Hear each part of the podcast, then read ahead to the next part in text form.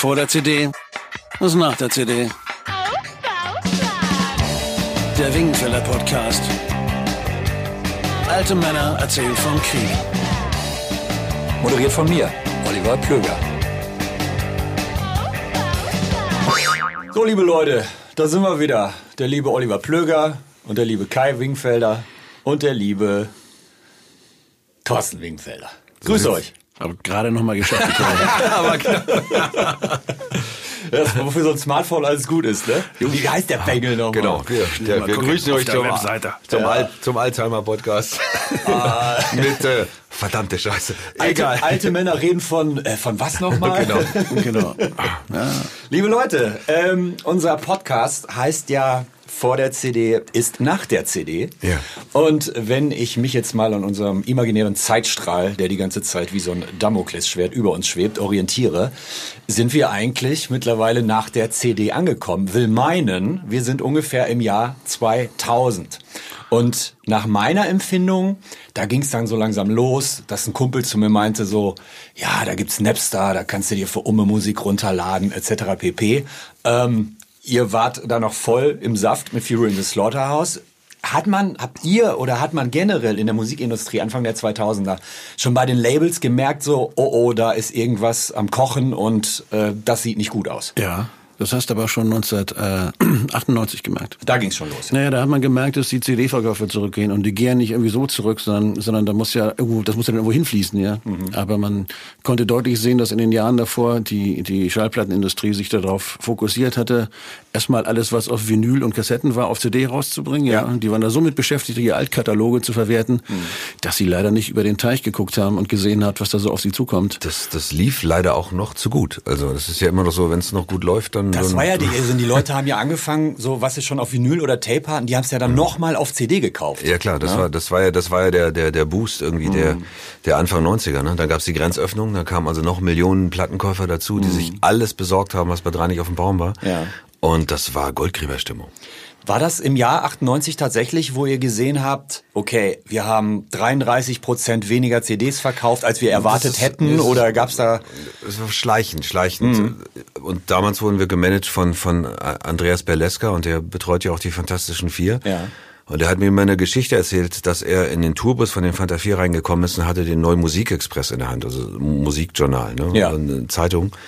Und da war eine CD drin mit Songs und Tracks und teilweise auch guten Geschichten und die wurde mit verschenkt quasi innerhalb des leicht hochpreisigen Magazins und Ja. er hielt die hoch und meinte, das ist das Ende des Musikmarktes. Und alle guckten ihn an und meinten, was will er denn jetzt wieder? Er meinte, die CD ist entwertet. Ja, okay, Es dadurch... geht nicht mehr um die, es geht nicht mehr um die, es geht, die wird so dabei gelegt, Ja, so ein ja, Magazin. ja. Und ähm, da gab es eine riesige Diskussion und alle haben gesagt, so ein Schwachsinn, Leska, laber nicht so ein Driss. Ja. Hat natürlich vollkommen recht gehabt, Mhm. damit fing es an. Und ähm, wir haben es gemerkt bei Home and Sight, glaube ich. Weil wir hatten eigentlich einen MTV Video-Hit mit Are You Real, das lief richtig geil. Home Inside war euer 2000er Album, glaube ich. Genau, genau. Und äh, das lief richtig, richtig, richtig krass. Mhm. Aber es schlug sich nicht wieder in, in Verkäufen. Also es, ähm, Ja. es war nicht das, was alle dachten, was jetzt passieren müsste. Ja. Und äh, das kann natürlich an vielen Faktoren liegen, aber im Endeffekt ist es so, dass du das erste Mal so ein Drittel oder Ja, du hast Also gemerkt, lag dass, ich gar nicht so schlecht. Ja. Nee, du hast gemerkt, dass du da schon, aber da war es ja noch, äh, in, sagen wir mal so, nicht ganz so schlimm, wie es jetzt ist, ja, weil da hast du es dann an iTunes abgegeben. Ja. Im Endeffekt. Und da wurden dann Alben halt bei iTunes verkloppt, dafür hast du weniger Geld bekommen, weil die weniger wertig waren. Und aber, aber immerhin hast du noch was bekommen, ja. Ja. Und äh, heutzutage ist es ja ein bisschen schwieriger, weil heutzutage ist ja iTunes auch schon fast tot, ja, wird nicht mehr lange, wird, dann wird es durch Apple Music komplett abgelöst. Ich glaube, nächstes Jahr schalten sie es ab oder so, wenn sie es nicht dieses Jahr schon machen. Ja. Und dann hast du halt nur noch Streaming-Dienste und da sieht's dann halt ganz anders aus, weil bei iTunes hast du damals auch 99 Cent für eine Platte gekriegt, ja. Also für, eine, für eine Single, Ja. für einen, für einen Track, ja. Ja. Und äh, Ganz, ganz kurz, wo wir bei den Streaming-Portalen sind. Wir wollen das gar nicht so ins Detail ausführen, aber habt ihr, ihr habt das sicherlich mal ausgerechnet, ähm, was verdient ihr so an, oder sagen wir es mal so, an 100 Songs, die von euch gestreamt werden? Gar nichts. An 100 Songs, 100 das Songs, das du- ist nicht mehr, vergessen. ist unter einem Fast Cent. nicht messbar. Ich habe extra schon 100 und nicht einen Song gesagt, Also, weil... also ja. wenn wir wenn wir in den Millionenbereich gehen, dann können wir irgendwann zweimal gut gut richtig gut von Essen geben mit einer mit einer schönen Truppe. Das ist das. Das absurd, ist oder? das ist nicht das ist du musst schon richtig, du musst Billie Eilish heißen, dann rappelt's im Karton oder Foo Fighters. Ne? Also du bist bei 0,01 oder sonst wie Prozent, also äh, oder Cent, ja. Äh, wenn du wenn du irgendwie äh, ein- einen Song zugrunde legst. Das heißt, wenn du jetzt bei 100 Mal, da hast du vielleicht irgendwie 1,2 das ist- Cent verdient oder so. Ja. So. Aber das ist eben das Geschäft, das, äh, seit wir angefangen haben, verlagern sich Dinge. Früher war es eben original krass so, du hast eine Platte gemacht und die Tournee hat die Platte promotet. Ne? Und jetzt ist es so, dass du mit, mit, mit der Musik, die du machst, der Prozess ist der gleiche. Du musst einen Song schreiben, du musst ihn teilweise wirklich aufnehmen. Wenn du Orchester haben willst, ist das teuer. Wenn du wirkliche Instrumente haben willst, ist das, ist das immer noch der gleiche Aufwand. Ne? Hat sich nicht verändert. Das ähm, promotet die Tournee. Die Tournee ist das, womit du Geld verdienst. Deswegen ist es äh, auch kein Mimi, Mimi, Mimi oder so. Es ist, verändert sich nur. Und wir erleben halt diverse Prozesse über 30 Jahre mit Ja. und stehen jetzt wieder an, an einer ganz neuen Zeitenwende. Ne? Und damals mit dem Ende der CD bahnte sich eben der, das Sterben der Musikindustrie Ja. unfassbar krass an. Und Ja. es wurden halt auch Schuldige gesucht. Und die Plattenfirmen haben sie natürlich dann erstmal in den Bands gefunden, dann in den bösen äh, bösen Leuten, die ihre Playlist. Ich meine, du konntest früher mit, einer, mit einem kleinen Stick oder mit einer Festplatte konntest du ein Gigabyte Ja. deinem Kumpel geben. ja, ja, klar. Punkt. Ja, ja. So, und da war eben einfach mal die halbe Welt der Musikindustrie. Da braucht keiner mehr was kaufen. Ne? Ganz kurz, du hast gerade gesagt, äh, die Schuldigen wurden in den Bands gefunden. Das Auch, heißt, ja, auch, Labels auch, auch. haben super viele Bands rausgeschmissen. Naja, sagen wir so, du hattest eine Struktur bei einer Major Company, ähm, die war halt gewachsen über die Goldgräberzeit. Ihr wart damals bei der EMI? Wir waren damals bei der EMI. bei der EMI, ja. Und die EMI hatte irgendwie eine Zeit lang da mit wahnsinnig viel Geld um sich geschmissen und haben unfassbar viele Bands mit Ideen und, und Deals an sich gebunden. Und dann brach, äh, brach der Markt ein. Bands haben vielleicht auch nicht gehalten, was sie versprochen haben oder sonst was ist passiert. Und dann hast du aber eben Angestellte, die keiner mehr braucht. Ja, ja. Weil der Markt sich auch verändert. Das war im Grunde auch Anfang der Digitalisierung. Das war, äh, das ist, Das ist mal so, ich weiß mal so ein bisschen so ausdrücken mit Schuldigen finden, weiß ich nicht, ob man das so sagen kann. Aber sagen wir mal so, aufgrund der Rationalisierungsmaßnahmen, die nötig waren, um die Musikkrisen wie äh, am Leben zu halten, musste eben alles das, was kreativ und ein bisschen teurer war, musste musste zurücktreten. Ja? Ja. Gegenüber Dingen, die einfacher und billiger zu produzieren waren, wo man auch mehr verdienen konnte. Das heißt, eine Band, die mit einem Bandübernahmevertrag mit sechs Mann da irgendwo steht und einen Deal ausgehandelt hatte, der eigentlich okay war von den Prozentzahlen, ja, die war nicht mehr tragbar. Für, und das heißt, viel tragbarer waren dann irgendwelche günstigen Künstlerverträge und ab da ging es ja dann auch los mit 360-Deals und so, wo dann Was ist das? das sind Also diese, 360 die komplett. 360 Grad komplett Deals, wo die, die Plattenfirmen sich gerne an allen Dingen beteiligen. Ja. Aber wie gesagt, das ist eine, Veränderung, die, die fortschreitend ist. Ja, gestern gab es ja die wilden Zeitungsartikel, wo dann drin stand, jetzt wollen die Musiker noch mehr. Ich habe mich gerade mal totgelacht. Noch mehr vor allem. Über diese Zeitung mit den vier Buchstaben, die wir alle kennen, ja. Und die dann schrieben, jetzt wollen sie noch mehr, sie kriegen doch schon so viel. Und dann habe ich mir überlegt, Alter, wir sollten vielleicht unsere Hausaufgaben machen, auch als Journalist, Ja. und mal gucken, was denn noch mehr heißt. Ja. Im Endeffekt ist es so, die Plattenfirmen kriegen eigentlich ganz gut Kohle. Die freuen sich mittlerweile wirklich darüber, dass sie endlich wieder vernünftig schwarze Zahlen schreiben und, äh, und das Streamingdienst, die Rettung der Musikbranche wird das ja so propagiert. Das ist natürlich die Rettung der Musikbranche, aber dazu gehören dann leider in diesem Fall zu dem Begriff Branche nur die Plattenfirmen, ja. Die Künstler leider nicht, weil die Plattenfirmen beteiligen die Künstler nämlich nicht an ihren Erlösen vom Streamingdienst. Und deswegen wird das sogenannte Raster an Künstlern immer kleiner. Und hinterher bleiben einfach nur noch, weiß ich nicht, was da überbleibt, aber, also, aber nicht das Schönste. Überträgt sich so eine, so eine, so eine Veränderung der, der Stimmung in der Musikindustrie, überträgt sich das bis in den Proberaum? Ja. Wo du, wo du echt zusammenstehst und Musik machst und denkst so, irgendwie ist das weniger wert. What the fuck? Das ist nicht weniger wert nicht, aber du kriegst natürlich so einen Druck reingeballert, irgendwie wenn du so einen Deal unterschrieben hast und dann auch mal ins EMI-Gebäude in Köln gehst und die Leute gucken dich an und du hast so das Gefühl, okay, die Band, äh, weißt du, die ist schuld daran, dass ich in drei Monaten gekündigt bin oder keine Ahnung was, du hast, kriegst komische Gedanken. Das verändert natürlich auch Angst einfach. dem Götz, An- anfängt- ja, an- du Angst fängst halt du fängst ne? halt eben an, äh, darüber nachzudenken innerhalb der Band, ob du diesen Vertrag erfüllen kannst und wie du das tun kannst, also wie kannst du erfolgreich werden. Mhm. Das ist ja schon der Tod, das ist ja schon der, das ist das Anfang vom Ende. Das heißt, du fängst an, dich von deinen, von deinem Kern zu entf- entfernen ein bisschen. Ja. Das haben wir getan und der Druck ist auch immens. Ja. Und du möchtest natürlich gerne, dass es allen gut geht und dass du erfolgreich bist und, Mhm. und du möchtest geliebt werden und möchtest äh, als Band wachsen und gesund sein und das bist du nicht. Ja. Und äh, Mhm. das ist- da haben wir so ein bisschen uns selbst verloren. Ne? Das ist ja so, ich meine, Klar hast du hast du auch ein bisschen Angst, weil wenn man selbstständig ist, ja, dann, dann äh, hast du dann so eine, also bei mir ist das so. Ich habe da mal auch hier da auch mal leichte Existenzängste gehabt, weil ich nicht mehr wusste, ähm, wie das sich dann so entwickelt. Ja, wenn das jetzt so weitergeht, dann konnte man absehen, dass die Zahlen dann irgendwann so sind, dass man, wenn man alles durch sechs teilt und ein Management bezahlen muss mit Gar nichts 20 mehr übrig Prozent, bleibt, und, ja. dass man dann als Musiker am wenigsten verdient, ja. Und dann hast du deine Frauen und deine Kinder und so wollte ich gerade sagen. Und dann, ähm, dann wird's ein bisschen eng, ja. Aber was für mich viel schlimmer war, war, war diese Entwertung von dem, was wir tun, auf eine andere Art und Weise. Dieses, dieses Gefühl zu haben, dass das, was früher mal wirklich eine Wertigkeit hatte für Menschen auch, ja. Also da war es halt so, man ist in den Plattenladen gegangen und wollte die neue Platte hören, weil man hat sich musikalisch mit dieser Band und dem, was da passierte, irgendwie verbunden, ja. Genau. Und plötzlich ist es so, dass durch, durch diese wahnsinnige Kommerzialisierung dieses Ganzen, ja, Plötzlich bist du nur noch eine Datei. Du hattest das Gefühl, du machst jetzt auch Fahrstuhlmusik, ja? Also du machst jetzt irgendwas, ja, und, und eigentlich ist das aber, aber gar nicht mehr so wichtig, sondern es geht nur noch darum, möglichst viel Kohle daraus zu hacken, irgendwie.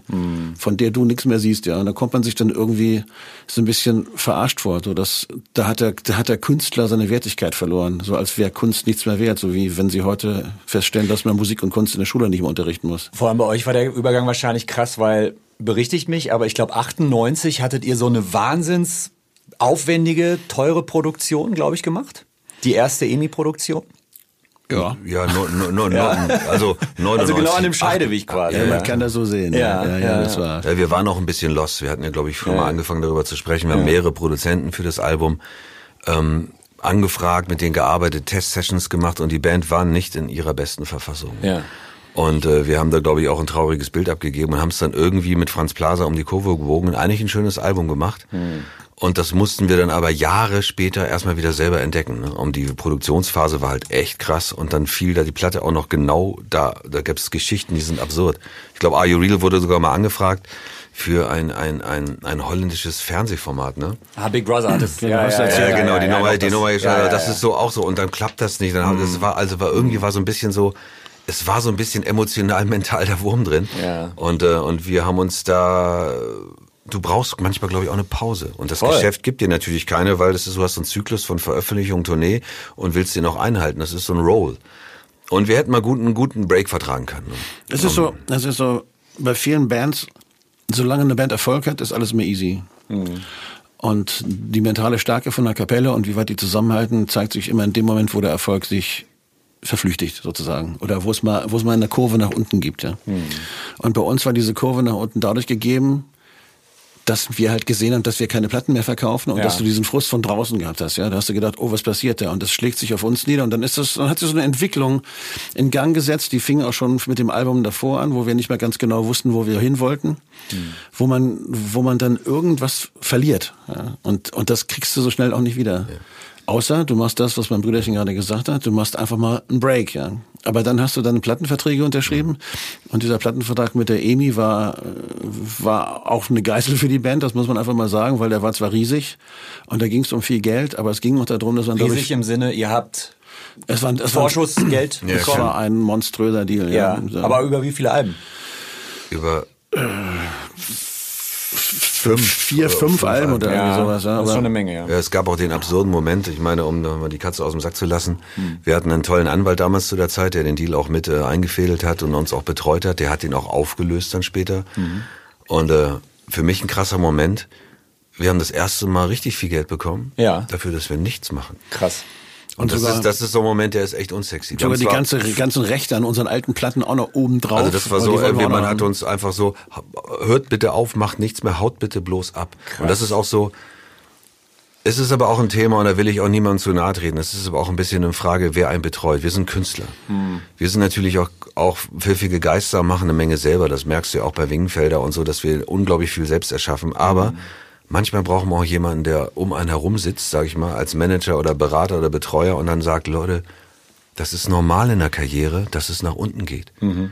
Macht einfach euer Ding und findet die Essenz. Und es ist nicht verwerflich, äh, wenn ihr vorher die Sporthalle zweimal ausverkauft habt in Hamburg oder die Barclaycard dann jetzt, ähm, plötzlich in der Freiheit zu stehen, in der großen Freiheit und die auszuverkaufen. Tolles, es geht um das tolle Konzert. Da sind immer noch 2000 Das hat Leute. uns aber keiner gesagt. Ich glaube, hätte uns mal einer mit in eine Kneipe genommen, hätte eine flammende Rede gehalten. Macht doch euer Ding. Das ist ganz normal. Es gehört dazu. Mhm. Das ist, ist äh, äh, äh, äh, Gebirge hat immer Berg und Tal. Das geht nicht ohne. Sonst gibt's keine Berge. Ähm, ich, vielleicht hätten wir das verstanden und dann eine Pause gebraucht, um dann zu sagen, okay, was wollen wir eigentlich machen mit uns? Was soll Fury jetzt eigentlich tun? Das ist nicht passiert. Und das selber sind wir nicht auf den Trichter gekommen und waren dann auch ganz schön angeschossen. Ja, man, die Erwartungen sind ja da. Wann habt ihr euch denn dann äh, von eurem Manager Bär Leska getrennt, eurem damaligen Manager? Das ging, wir haben, wir, das ging fließend. Das waren Prozesse, die haben auch mit anderen geschäftlichen Dingen zu tun und derjenige, der uns da quasi auch mit betreut hat für Bär, ist dann quasi so eine Art Generalsekretär für uns geworden, Bobby Meidert. Wir wollten uns eigentlich quasi selber betreuen. Das ging eine Zeit lang auch ganz gut, aber das hat auch nicht funktioniert. Mhm. Das war das zerfaserte und zerfusselte alles und. Wir wollten eigentlich immer sowas und das hätten wir auch gebraucht. sowas wie, wie einen Personal Manager haben. Das hatten wir am Anfang mal. Ganz am Anfang hatten wir Michael Smerges und der hat sich eigentlich am Anfang nur um uns gekümmert. Und dann hat ja. er irgendwann hat er dann das Büro größer gemacht und dann hat er gedacht, er stellt sich noch zwei Leute an und betreut dann drei Bands mehr, ja. Mhm. Und das war eigentlich der Anfang vom Ende, weil dann hat er auch noch Terry Hoax betreut und dann wurde es einfach zu eng, ja. Dann hatten wir das Gefühl, wir hätten ihn jetzt aber ganz gerne da und er konnte aber, aber konnte nicht, nicht ja. Und dann wollten wir nach Amerika und dann ist er nicht mit rüber, ja. Normalerweise mhm. kannst du nicht vorstellen, dass U2 eine Amerika-Tour macht, ohne dass der Manager permanent ja. dabei ist. Das also geht einfach kaum, nicht. Ja. Ja. Unsere Lieblingsvorstellung war immer, was war, wie heißt der U2-Manager? Paul McGuinness, ne? Das war immer so, dass Irgendjemand, der immer ja, da ist. Genau. Und wir ja. wollten einen haben, der immer da ist, der versteht, okay, mit der Band kann ich Kohle verdienen, und zwar mhm. genug, das reicht mir dann auch, ja. ja. Aber, aber dafür machen wir alles richtig, ja. Und den, der, der hat ab einem bestimmten Zeitpunkt der Band einfach gefehlt. Als wir groß wurden, war er da mit, das war super. Und, und als wir das erreicht hatten und es dann tricky wurde, wurde größer, dann hat er in Amerika einen Schwanz angekniffen und dann hingen wir da, ja, und dann hingen wir hinterher auch da und dann da fehlt dann wirklich so dieses kleine äh, dieses kleine, dieser kleine Regulator, ja, mhm. der manchmal einem auf die Pfoten haut und manchmal auch sagt, Jungs, ganz ruhig, Du, der, und der, der war so, nicht da. Der so Fuß, du musst dir vorstellen, Jürgen Klopp, äh, ne, die kommen ins Champions League Halbfinale und Jürgen Klopp ist dann nicht dabei. Ja. Ne, und, und führt keine Einzelgespräche, weißt du, dieses, und das, äh, wir haben uns ein bisschen danach immer gesehen. Wir haben dann später bei Wingfelder auch, als es in Richtung Management ging, dann auch mal den einen oder anderen gefragt und es war, weil dann, wenn du dann mit, mit Sascha Stadler von Revolverheld gesprochen hast und der, der sagte dann, du, ich, ich mache nur Revolverheld. Und wir dachten immer so, ja, genau. So geht's das ist es. Ja. Das wäre das, das wäre genau das gewesen. Ne? Aber was ich ja krass finde, ähm, ihr habt dennoch, obwohl, naja, es klingt so ein bisschen nach Untergangsstimmung. Ja, so ihr habt trotzdem ja. in den 2000er bis 2010, ihr habt trotzdem gleich fünf Alben gemacht und noch eine Live-Abschiedsplatte. Ja, äh, wir waren, wir haben ne? auch, wir haben auch Highlights gehabt. Wir haben, mhm. wir haben ähm, damals war ja auch diese Unplugged-Welle groß, aber wir wollten MTV Unplugged nie machen. Wir haben unsere eigene Akustikplatte gemacht, die wunderschön geworden ist. Die Akustik Grand Coup Classé mit einer tollen Tournee. Wir haben Spaß gehabt, wir haben gelacht. Es gab also auch Momente, wo die ja. Band wieder was gefunden hat, wo sie, mhm. wo sie im Handwerk sich wieder verliebt hat ineinander. Ne? Und das, das, war, das, das war toll. Aber ähm, die Zeiten waren schon stürmisch. Aber wir haben uns ja auch getroffen, nicht um Geld zu verdienen. Also wir hatten zwar den Traum, dass wir das schaffen, dass wir davon leben können. Aber, aber zu der Zeit, zu der Gründung hatte die auch zum Beispiel noch keine Familie. Ne? Genau. Das ist, ja das, ist, das ist richtig, aber, mhm. aber, aber die Grundeinstellung ist, glaube ich, trotzdem sehr, sehr wichtig. Und die Grundeinstellung oder Einstellung war immer die, dass wir Musik machen wollten. Und dass wir wahnsinnig viel Spaß dran hatten und eine bestimmte Vorstellung, wie wir das dann so machen wollten, Wild Bunch mäßig. Und das haben wir eigentlich Gott sei Dank nie verloren. Das haben wir bis jetzt noch nicht verloren. Das ist nur manchmal kommt man so ein bisschen vom Weg ab. Ja. Und, ähm, aber manchmal findet man ihn dann auch wieder. Ich äh, switch da mal einfach mal hin. Ende August 2008 habt ihr Fury in Slaughterhouse eigentlich aufgelöst. Wir, äh, haben's, wir haben wir, wir haben es, sag ich mal, Standby-mäßig abgestellt, genau. Okay. Thorsten, kannst du dich noch an, gab es einen Moment, wo dir persönlich klar war, ey, wir machen jetzt hier, wir drücken jetzt hier mal auf Stopp? Oder war das so ein Bandmeeting, nee. wo ihr da rausgegangen seid, ja, vielleicht wäre das eine gute Idee, sondern wirklich ein klarer Moment, wo das du sagst, war, war, ich kann mich recht, recht gut dran erinnern, das mhm. war eigentlich mit Kai zusammen, wo ich dann irgendwie, ich weiß gar nicht, wo wir saßen, auf alle Fälle habe ich irgendwann gesagt, wir sollten vielleicht das äh, Schrecken mit Ende machen. Ähm, da saßt ihr beiden zusammen. Naja, ich habe hab, hab dann so ein kurz so ein Szenario aufgestellt, wir könnten eigentlich, und da habe, glaube ich, sogar das Datum gesagt, ich glaube 31. August, also ist, 31. August ist das letzte Konzert 2008 von Fury und ab dahin, bis dahin knattern wir durch und und witzigerweise haben wir das dann in die Runde getragen und ich glaube, das letzte Konzert hat da Dieter Schubert von ASS, glaube ich, auf den 31. August gelegt und hätte noch acht danach machen können und hat das dann irgendwie übernommen, weil wir das, glaube ich, so vertreten haben, als ob Stichtag. Das, das ist es jetzt. Ja. Ne? Und äh, von dem Moment an war es entspannter. Mhm. Als wir alle abgenickt haben, gesagt, komm, lass uns die Kiste, ja. Kiste mal äh, in den Schrank stellen. Mhm. Ja, und dann war es natürlich sehr erfolgreich, sehr erfolgreich und hat sehr viel Spaß gemacht auch. Und, und mit diesem Burgfriedengefühl konnte man konnte man toll spielen. Und auf der Bühne waren wir eh immer so wie angeschaltet. Ne? Wieder das mehr war dann, atmen. Ja, das war so, keine Ahnung, das ging dann. Auf der Bühne war immer, wenn die Welt immer eine Bühne gewesen wäre, hätten wir es besser verstanden. Aber nochmal meine Frage, du hast Ja. sie mir, glaube ich, nicht so konkret beantwortet. Diesen einen Moment, wo du, also es muss dich ja irgendwas dazu bewegt haben zu sagen, lass mal Stopp drücken. Ja gut, es ist in der in der in der in der, in der ähm, Psychologiewelt gibt's ja immer diesen den den Spruch, wenn du eine Entscheidung umsetzen willst, brauchst du in der Regel 50 Anläufe. Also du bist 50 Mal an dem Punkt oder 49 Mal machst du es nicht und beim 50. Mal ziehst du es durch. Bei mir persönlich war irgendwann Ende. Ich hatte vorher schon Momente, wo ich dachte, das das das ist Du warst ewig damit schwanger gegangen sozusagen. ich hatte das in mir. Ja. Es gab viele Sachen und trotzdem ist es so, es, äh, da hänge ich ja nicht nur alleine dran. Und äh, habe eine Lösung gesucht, wie man das elegant machen kann. Und ich fand auf einmal, das ist möglicherweise eine elegante Lösung für alle glücklich in die Entspannung zu kommen und alle haben genügend Vorlauf, das für sich zu checken und dann dann war habe ich es ausgesprochen. Ähm, es gab ein Live-Album, Farewell and Goodbye. Das war dann quasi das Abschiedsalbum. Es gab vorher Studioalben. Ja. Ähm, wir hatten das, glaube ich, in der letzten Ausgabe gemacht. Ähm, da hatte ich euch einfach die Plattentitel der jeweiligen Dekade genannt und ihr solltet da ein, zwei Sätze zu sagen. Ja. Ähm, sollen wir das für die 2000er? ja? Na dann mal los. Okay. Okay, wir fangen diesmal, ich glaube, letztes Mal haben wir mit Thorsten angefangen. Kai ist jetzt dran. So, Home Inside, da ging's los in den 2000ern. Ja, Homicide hatten wir ja schon zu Genüge behandelt, ja. weil, weil eigentlich haben wir über Homicide alles gesagt, was es zu sagen gab. Das erste EMI-Album und die teuerste Produktion, die wir jemals gemacht haben. Die zerrissenste Band, die ich jemals gesehen habe. Und ähm, Wann, wann letztes Mal gehört, die Platte? ähm, pf, gar nicht so lange her. Neulich saß ich hier, vorgestern glaube ich, mit, mit Robbie im Studio und habe ihm eine Nummer davon vorgespielt. Ähm, das ist ein schönes Album geworden. eigentlich. Man muss das, das ist so, das ist, es gibt so ein paar besondere Alben, die wir nach der Jens Krause Ära gemacht haben. Und äh, Brilliant Thieves ist so eins und das und ich finde, dass ähm, das Home Inside auch so eins ist, weil das auch in, in sich schon mit allem besonders war. Der Fotograf war besonders, der Grafiker war besonders, die Musik war besonders und die Stimmung innerhalb der Kapelle war besonders und das war so ein Auf, aber auch ein Abbruch. Das war für mich Home Inside. Thorsten in zwei Sätzen? Äh, für mich die beschissenste Pro Studioproduktion aller Zeiten, aber trotzdem ist es so, das ist ja immer sehr subjektiv und die, du kannst ein Album immer erst bewerten, wenn du es Jahre später nochmal für dich entdeckst und dann weißt du, wo das steht. Das ist ein, das ist eine ganz spannende Platte. Und letztens habe ich irgendwie jemanden also Alternative Fury Tracks ähm, zusammengestellt in so einer in so einer Playlist und da habe ich ein paar mehr mehr Songs von dem Album genommen als von anderen.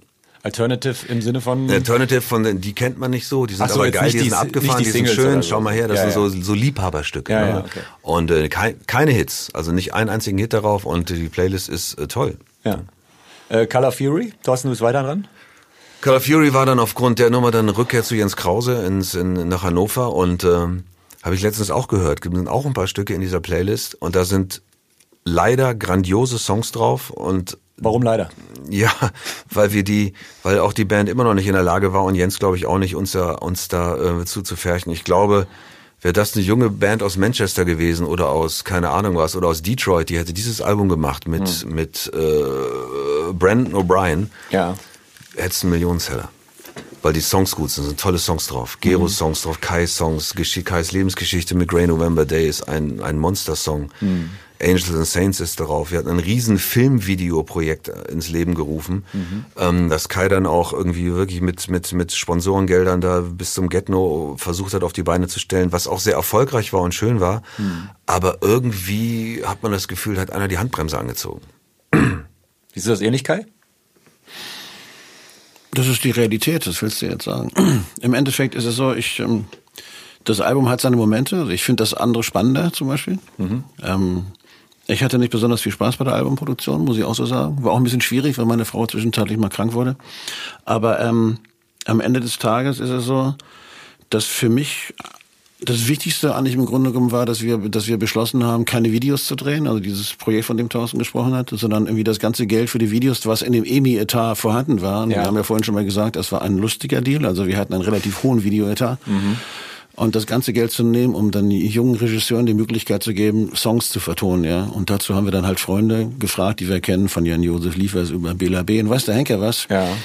Ähm, die dann theoretisch, selbst Negerkalle vom Kiez hat mitgespielt, die dann theoretisch in unseren Videos mitgespielt haben und die einfach nur Kurzgeschichten zu unseren Filmen gedreht haben. Das war so die Grundidee. Und dann mhm. hatten wir noch einen Künstler eingebettet, Andorra, ja, der dann diese ganze Artwork-Geschichte und alles macht. Das war einfach ein, ein, größere, ein großes musikalisches und künstlerisches Gesamtprojekt. Das fand ich das Spannendste. Und, und diese einzelnen Videos hätten wo veröffentlicht werden sollen? Die liefen im Fernsehen. Und ah, der, ja. der NDR hat's gezeigt. Ah. Zwar nachts und nur einmal, ja. Ah.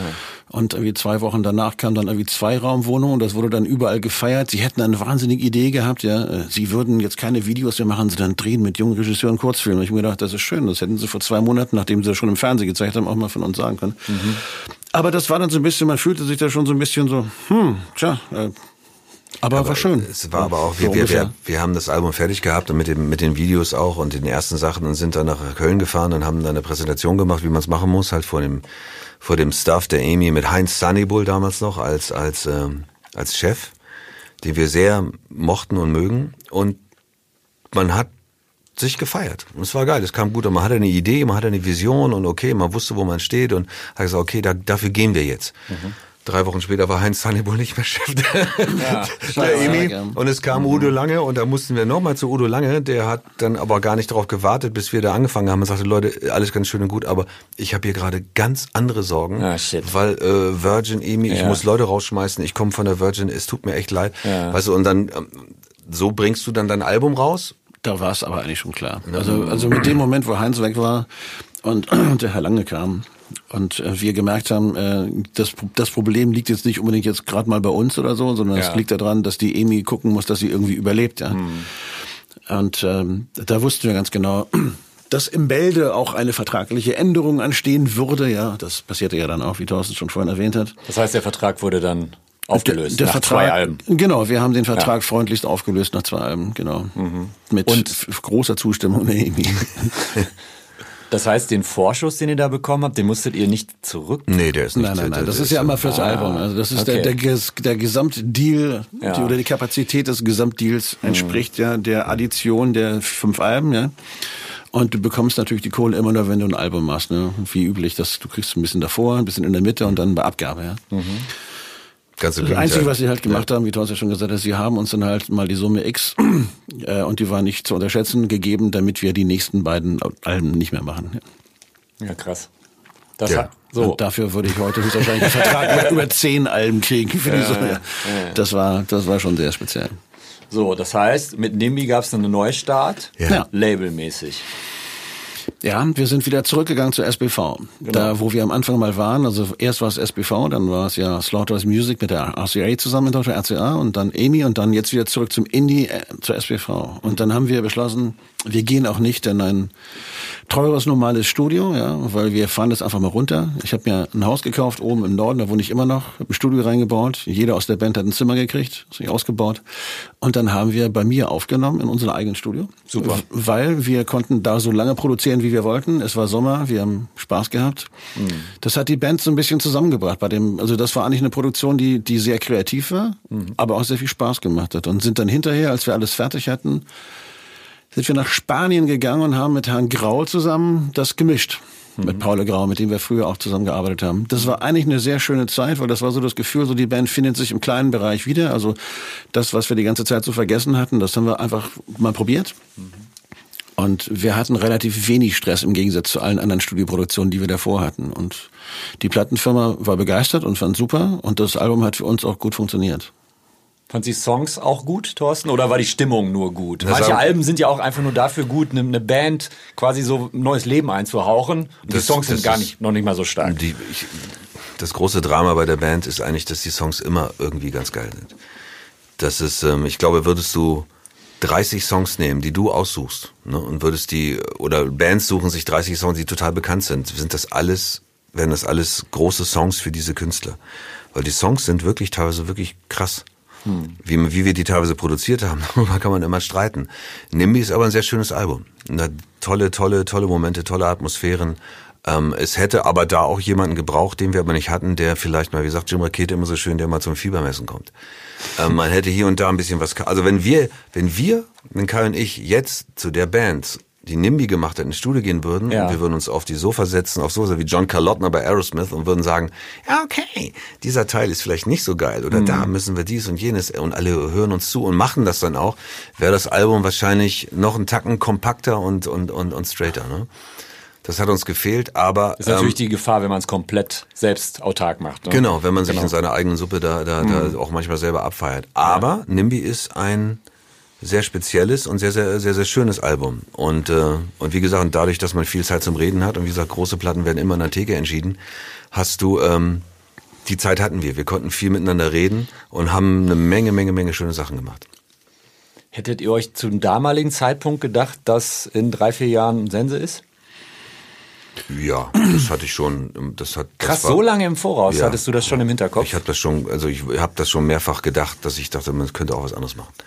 Ja, war bei mir so. Also Bei mir Hattest du der Kai auch eingeweiht schon? man hat öfter Gedanken? mal drüber geredet, aber ich glaube nicht, dass es das au- krass ausgesprochen war. Nee, bei mir war es nicht so. Also ich hatte gerade zu diesem Zeitpunkt das Gefühl, dass es, ähm, dass es eigentlich wieder Spaß macht und eigentlich Ja. schön ist. Ja? Und dass es eigentlich sowas wie so eine kleine Art von, von Restart war. Es, es war für mich wieder so ein Gesamtprojekt, weil das mochte ich mal gar nicht. Ich mag immer die Dinge, wenn sich die Dinge verbinden, also die Verbindung von Bild und Ton und so. Wenn sowas passiert, das war das ja auch. Ich habe da derzeit als Dozent an der Medienhochschule in Kiel gearbeitet. Ich war so ein Gastdozent und habe da so eine Klasse gehabt, mit der ich äh, das gesamte Album ja, auf 360 Grad verfilmt habe. Aha. Und das lief dann im Planetarien in Deutschland, in Rock'n'Roll-Shows in Hamburg und so. Da gab es dann extra abends um 22 Uhr so Sondervorführung und da lief dann Fury NIMBY auf 360 Grad. Und wir haben sogar mit einem Ding in Utah, in Utah auf so einem Filmfestival haben wir sogar einen Preis gewonnen. Also zu jedem Song gab's ein Zu jedem Video. Song, das ganze Mhm. Album komplett verfilmt, mit Studenten auf 360 Grad für Planetarien. Das hat Spaß gemacht. Also solche, solche Sachen sind, sind irgendwie cool. Also wir haben dann auch theoretisch uns das alle mal angeguckt bei der Premiere in Hamburg und haben auch noch eine goldene verliehen bekommen für das erste Album. Die kam da gerade reingerauscht. Und für mich war es so, das klang für mich gesund alles. Ja. Und ich dachte, es könnte, könnte Spaß machen. Wann Aber hast ich, du denn dann zum ersten Mal eine Ahnung davon bekommen, dass Thorsten eigentlich schon relativ lange mit dem Gedanken schwanger geht? So, ey, Die, das ist ein bisschen, ist es natürlich, die, die, die Geschichten Weil ich meine, ihr seid Brüder, aber die Frage ging an mich, glaube ich. ich werde sie auch beantworten. Ja, geil. Das ist eine ganz simple Geschichte. Ähm, Ich konnte meinen Bruder damals relativ schwer einschätzen. Wen ich gut einschätzen konnte, war Christoph. Und Christoph war eigentlich der Erste für mich, bei dem klar war, dass der irgendwann die Fresse voll hat, weil Christoph hat aufgrund der Tatsache, wie wir miteinander gearbeitet haben und wie wir miteinander umgegangen sind, vor allen Dingen im Studio, hatte der ernsthafte Bauchschmerzen. Mhm. Das heißt, der, der, das ging ins Gesundheitliche. Und wenn solche Sachen ins Gesundheitliche gehen, das ging dann so weit, bis am Ende hat Mhm. Also er... eher so psychosomatisch. Nee, der hat eine Gürtelrose gehabt gegen Ende und die war mit Stress. Sicherheit stressbedingt. Ja, krass, ja.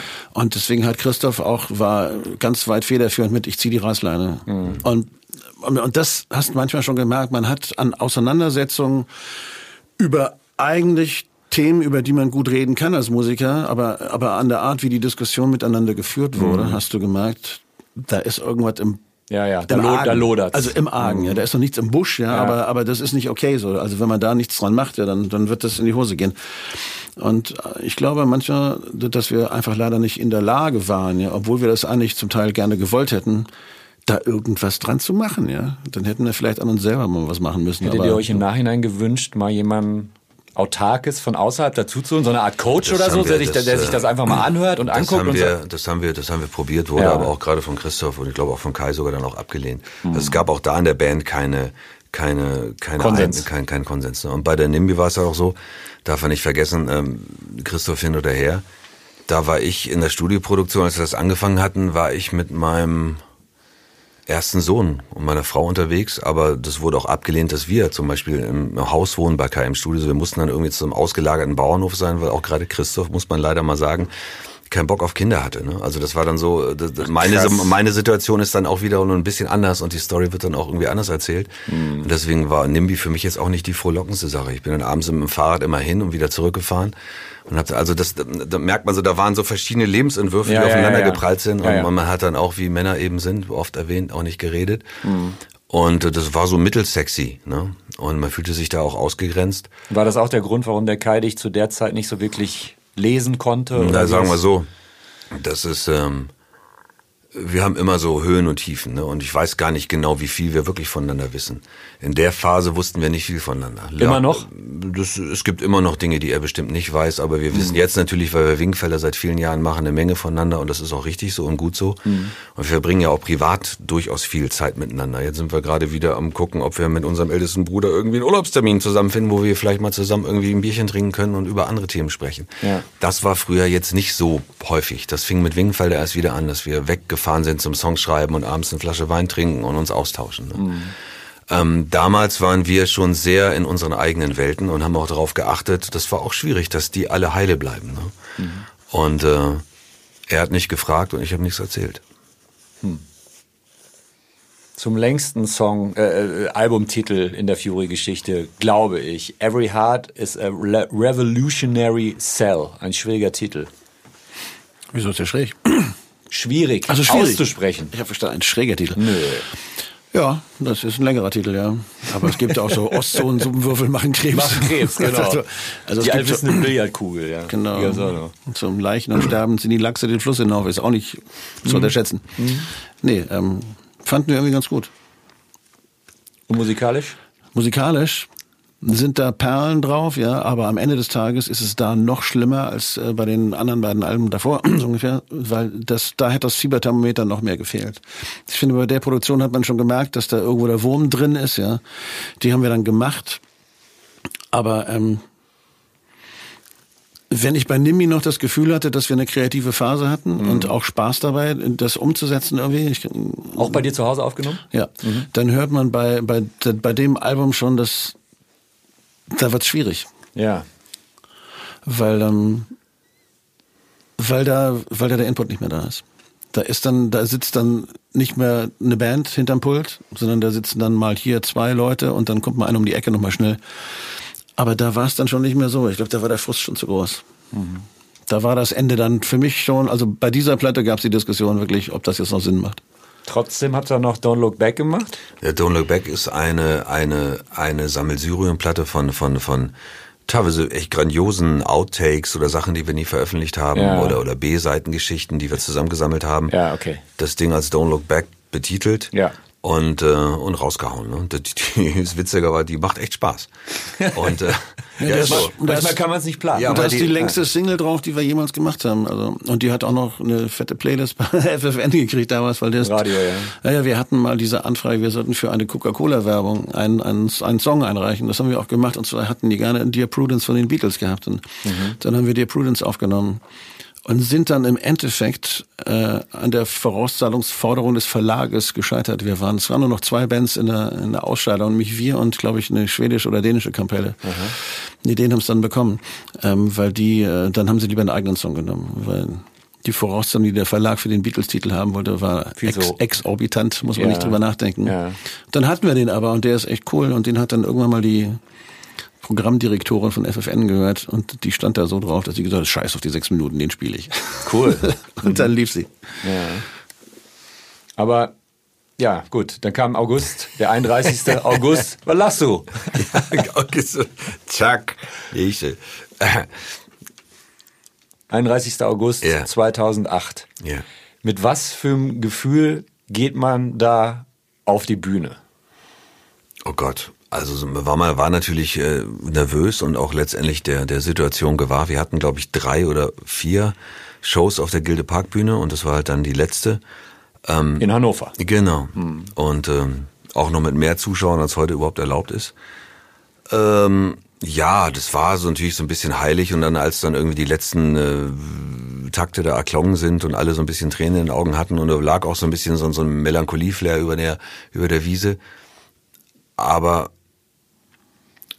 das war okay für mich. Also für mich persönlich war es war es okay und dann gab's die Party und dann wurde da noch gemacht und ich habe den Laden glaube ich um 5 Uhr abgeschlossen und bin nach Hause gefahren und Mhm. war dann auch durch. Also war dann auch durch mit dem Thema. Es war für mich dann okay. Ich habe immer gedacht, es kommt noch so, ein, so eine Krise, aber die die kam einfach nicht. Also, so ein ich war- Anflug von Melancholie, der kam eigentlich gar Nee, nicht. ich hatte mich darauf vorbereitet die ganze Zeit und war damit auch d'accord und fand das auch richtig und hatte auch was zu tun, also dann danach und äh, war jetzt war ganz froh, weil es war all- alles gut gelaufen, hat gut funktioniert, hat sich gut angefühlt und äh, danke, auf Wiedersehen. Ja.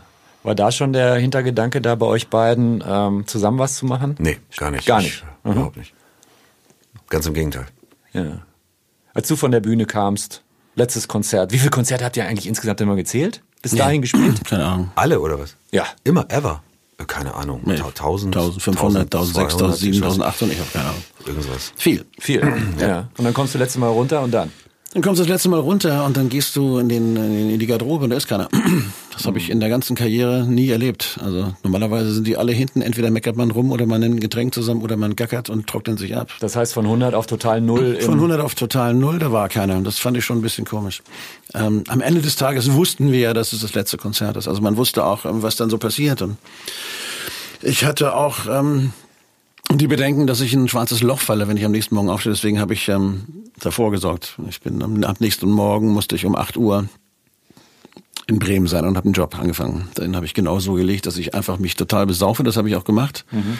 An der Party bin noch gegangen, bevor mein Bruder den Laden abgeschlossen hat, habe ich ins Hotelzimmer geknallt, hatte morgens um halb sieben oder so einen Wecker. Um sieben habe ich mich ins Auto gesetzt, bin nach Bremen gefahren. Um acht Uhr habe ich meinen Job im Büro angetreten. Was war das für ein Job? Ich habe die gesamte Medienabteilung von Beluga Shipping, das ist die weltgrößte Schwergutreederei, äh, übernommen und habe die geleitet. Krass, wie lange? Zwei Jahre. Okay. Da habe ich gekündigt. Danach ist die Firma pleite gegangen. Und zum ersten Tag hart verkatert nach dem letzten Fury-Konzert. Genau. Aber das wusste der Chef auch. Ich habe den ja. kennengelernt. Also der, der hat mich ja. Ich habe vorher schon für die den Imagefilm gedreht und so. Wir waren äh, zu dem Zeitpunkt noch befreundet. Und ähm, das war gut so, weil weil da konnte ich nicht konnte ich nicht raus. Also Ja. ich, ich habe mich einfach dazu committed und bin dann dahin und die Aufgabe war eine Herausforderung, war groß. Ich kam an und da gab es eine Sekretärin und mit der habe ich dann angefangen, diese ganze Abteilung aufzubauen. Und da ging es gleich los. Da hatte ich gar keine Chance. Was ist mit euren anderen Fury-Band-Mitgliedern? Hatten die sofort einen Plan? Gab es da einen, der so ein bisschen auf der Strecke geblieben ist? Der das dann im Nachhinein bereut hat, so nach dem Motto, hätten wir mal direkt weitergemacht oder so? Naja, bereut. Der eine oder andere hätte sich wahrscheinlich schon gewünscht, dass es einfach nahtlos weitergeht und am besten mit gute Laune und ganz viel Erfolg. Da ist ja auch nichts gegen einzuwenden. Ja. Ähm, auf der Strecke geblieben ist, glaube ich, keiner. Alle leben noch und sind hoffentlich gesund. Zumindest letztes Mal, als wir sie gesehen haben, war es so.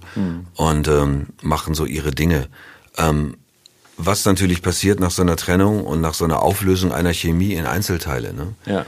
Ist, dass natürlich jeder irgendwann mal, weil die Zeit das mit sich bringt, erkennt, wo sein Platz ist, wer er ist, was er macht, was seine Stärken, seine Schwächen sind und dass man sich so ein bisschen selbst reflektiert.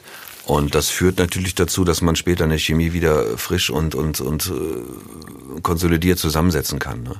Aber auf der Strecke geblieben ist keiner. Die haben alle gute Sachen, tolle Sachen gemacht und äh, auch sehr spannende Sachen gemacht. Und das ist, glaube ich, auch für die Vita, für jeden Einzelnen sehr wichtig gewesen und ist es immer noch. Ja, was da genau passiert ist, danach ähm, mache ich jetzt einfach mal den Deckel drauf. Sprechen wir dann in der nächsten Episode, sagt man immer im Podcast, ne? Richtig. drüber. Ich danke euch. Schauen wir mal. Floskel.